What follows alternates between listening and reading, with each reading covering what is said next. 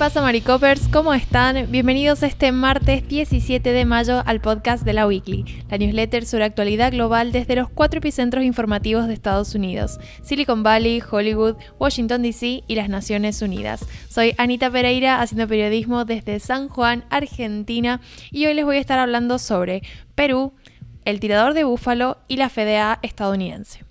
Bueno, como les decía, la columna de hoy tiene que ver con Perú y más específicamente con una serie de reformas en el sistema educativo de Perú que, bueno, están siendo bastante polémicas y eh, hay un montón de manifestantes que este pasado fin de semana han estado protestando en distintas ciudades del país para que, bueno, estas nuevas leyes se deroguen. Pero antes de ir específicamente a lo que proponen estas nuevas normativas en educación, me gustaría que hagamos un repaso sobre, bueno, en qué situación está Perú, ¿no? Porque es importante recordar que Perú viene de unos meses muy complicados para su gobierno. El año pasado Perú tuvo elecciones en las que ganó Pedro Castillo, que bueno, fue una suerte de candidato revelación, ¿no? Porque era una figura que no tenía mucha trayectoria política, pero aún así consiguió por un pequeñísimo margen ganarle a su contrincante y bueno, desde entonces está teniendo muchísimos problemas para conseguir gobernabilidad en lo que está siendo su periodo presidencial, ¿no?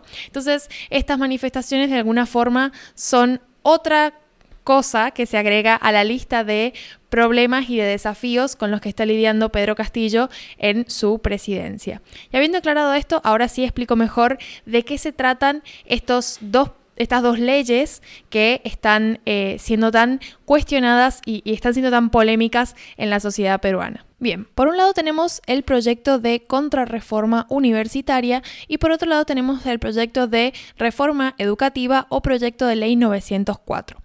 Vamos con el asunto de la contrarreforma universitaria, porque esto tiene un poco que ver con la historia de Perú en cuanto a las, las instituciones que brindan educación de tipo terciaria, es decir, universitaria. El pasado 5 de mayo, el Congreso peruano aprobó una reforma que le resta competencias a la SUNEDU, que es Superintendencia Nacional de Educación Superior Universitaria.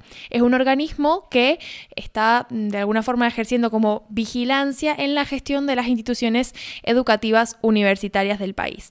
Ahora, la SUNEDU tiene una historia detrás de su creación que se remonta a 1996. En 1996 eh, se aprobó un decreto ley, el decreto ley 882, que estableció que toda persona natural o jurídica tenía derecho a fundar, promover y gestionar instituciones educativas con o sin fines de lucro.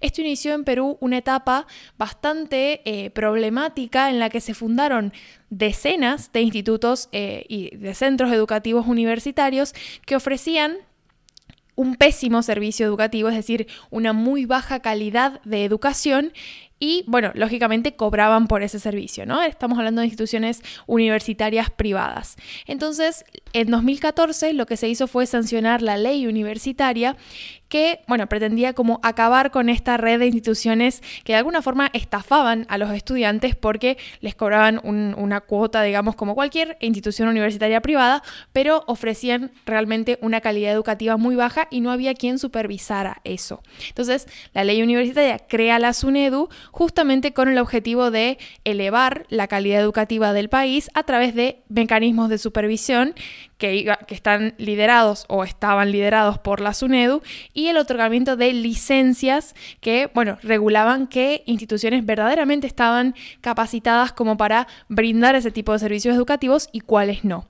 Lo que ha hecho el Congreso peruano con esta ley es dar marcha atrás a esto porque justamente le resta poder a este organismo de supervisión bajo la propuesta de, bueno, de que las universidades tengan mayor autonomía, ¿no?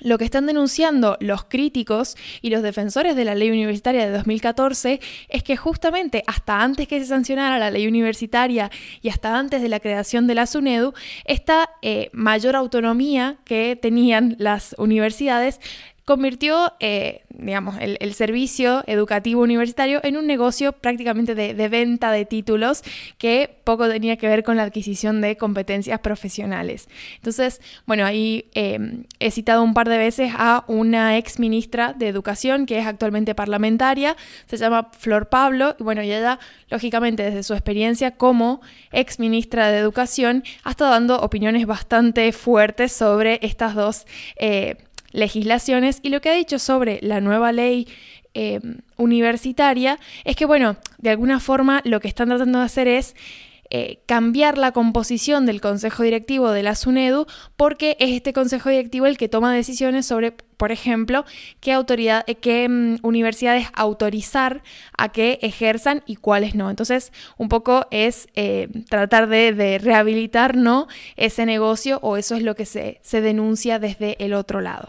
Y por otro lado tenemos el debate por la reforma educativa o ley 904, que en realidad el título es Ley que impulsa la calidad de los materiales y recursos educativos en el Perú. Un título un poco largo, por eso al final se habla de la ley 904 pero en resumidas cuentas, esta legislación lo que hace es plantear la obligatoriedad de la consulta a padres y madres sobre contenidos del temario escolar. Y esto independientemente de los conocimientos que tengan esos padres y madres en materia pedagógica. Es decir, lo que hace es vincular eh, la, currícula, los contenidos que se dan desde las instituciones educativas, y ya no hablamos de universidad, sino eh, primaria, secundaria, con la opinión de madres y padres a través de las agrupaciones eh, de padres que tienen las instituciones escolares.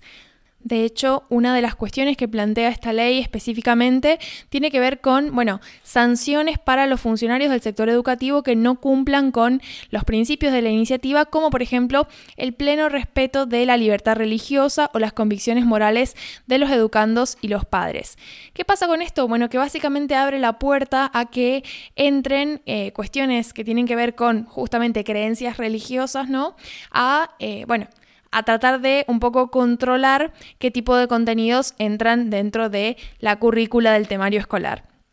Ya que es donde peligran y por eso hay, bueno, tantos eh, defensores de los derechos sociales que han salido a, quejarse por esta ley, porque justamente lo que peligran son los contenidos relacionados con, bueno, un enfoque de género o incluso los... Eh, contenidos relacionados con educación sexual, porque, bueno, son temarios que están muy politizados, ¿no? Hay muchas eh, opiniones muy fuertes de grupos políticos conservadores y también, em, bueno, de grupos religiosos que se oponen a este tipo de cuestiones y lo que ha hecho la ley es quitarle em, facultades al Ministerio de Educación para eh, decidir sobre los contenidos y obligar a las instituciones escolares a que, bueno, eh, pidan opinión a los grupos de padres, ¿no? Entonces, eh, bueno, esto ha sido denunciado como también un atentado contra la institucionalidad del Ministerio de Educación, porque básicamente lo que hace es eh, restarle autoridad, ¿no? Para, para decidir qué tipo de contenidos se van a dictar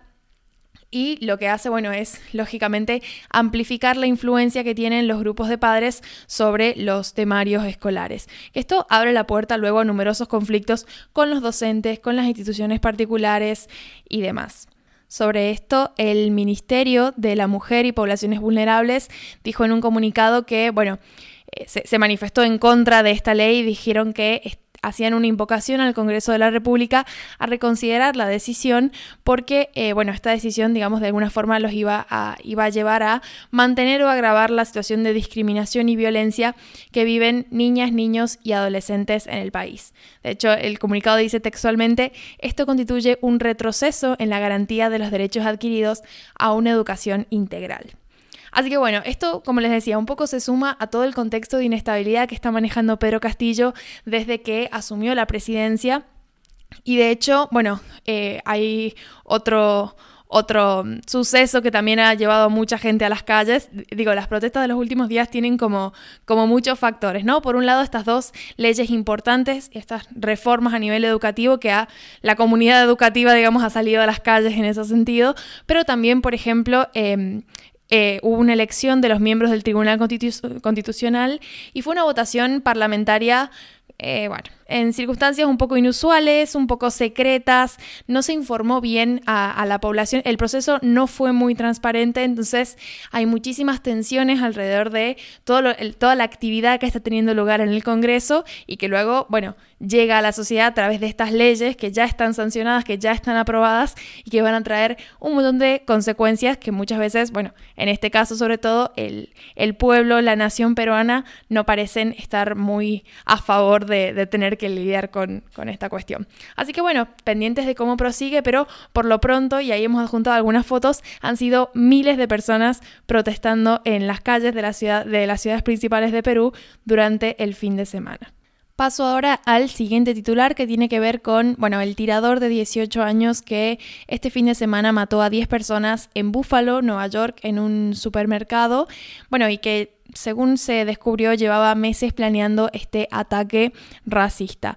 ¿Qué pasa? Que bueno, habían muchos indicios, tanto online como en la vida real, sobre esta, esta característica ¿no? de, tener un perfil ampliamente racista, los comentarios que tenía en la web, eh, digamos, en su momento también escribió sobre sus planes para llevar a cabo el ataque y esto se obtuvo, eh, bueno, The Washington Post obtuvo cientos de páginas de documentación sobre publicaciones, comentarios que el tirador hizo en la plataforma de Discord y bueno, de alguna forma, lo que sorprende es que, pese a todos estos indicios, el joven fue perfectamente capaz de comprar el arma homicida, que fue un rifle semiautomático del estilo eh, AR-15, que bueno, se ha usado en otras masacres similares en Estados Unidos. Los datos que arrojó la investigación alrededor de todo este suceso ¿no? revelaron que bueno, la compra del arma se produjo en el estado de Nueva York, donde desde 2019 de hecho está en efecto una ley de bandera roja que debería impedir la compra de armas de fuego por parte de individuos como este tirador. Sin embargo, él evitó que la policía pidiera una orden de bandera roja contra él, alegando que estos comentarios racistas que había hecho estaban como en el contexto de una broma, ¿no? Sin embargo, él después en Discord un poco se burla de la decisión policial eh, en su favor, ¿no? Porque justamente... Eh, había mentido en ese sentido. En resumen, una situación perfectamente evitable, pero que nuevamente muestra que no necesariamente la aprobación de leyes para controlar la venta de armas eh, están en funcionamiento 100% y luego dan como resultado casos como este. Y por último, ya para cerrar esta edición del martes de la newsletter, hablar de la Agencia de Medicamentos y Alimentos, la FDA estadounidense, que llegó a un acuerdo este lunes con la compañía Abbott Laboratories para reabrir la planta de fórmulas para bebés lactantes debido a, bueno, una crisis de abastecimiento, ¿no? que se sigue manteniendo y que actualmente está afectando severamente a familias estadounidenses por la escasez de leche infantil que lleva semanas, eh, bueno, manteniéndose, ¿no? Y en, en, un país en el que la baja por maternidad no está protegida a nivel federal y las mujeres vuelven al trabajo mucho antes que en otros países, como puede ser Europa, eh, bueno, esta es una cuestión sumamente preocupante, ¿no? Y eh, bueno, ha, obligado de alguna forma al gobierno federal, eh, la Agencia de, de Medicamentos y Alimentos en este caso, a tomar medidas para tratar de solucionarlo. Laboratorios Abbott Em, había cerrado esta planta en Michigan después de que varios bebés cayeran enfermos o incluso murieran por consumir una fórmula que había sido producida ahí. Bueno, en su momento la FDA había retiró de todas las eh, tiendas los productos de leche infantil de esta marca de laboratorios, pero como decía antes, la crisis de abastecimiento que también está agravada por el uso político de, la crisis por parte de la oposición republicana, ha convertido esta situación en lo suficientemente grave como para que se tomen eh, medidas para volver a devolver la actividad a esta planta en eh, Michigan va a tardar entre uno dos meses en volver a distribuir fórmulas a las tiendas y farmacias del país, pero la administración de Biden está acompañando, bueno, además de este acuerdo, ¿no? Eh, con eh, decisiones, por ejemplo, eh, abrir la veda a mayor, mayor importación de fórmula para bebés desde el extranjero. Entonces, bueno, entre ambas decisiones, ¿no? De alguna forma se espera que el, pico de demanda encuentre una respuesta de oferta, porque claro, la crisis de, abastecimiento verdaderamente está haciendo estragos y eh, lo vemos como a nivel general, pero también en cuestiones súper específicas como de pronto es la cuestión del abastecimiento de leche infantil. Así que bueno, eso es todo por mi parte. Espero que estén teniendo un buen inicio de semana y nos escuchamos mañana para la edición de la Weekly Electoral. Adiós.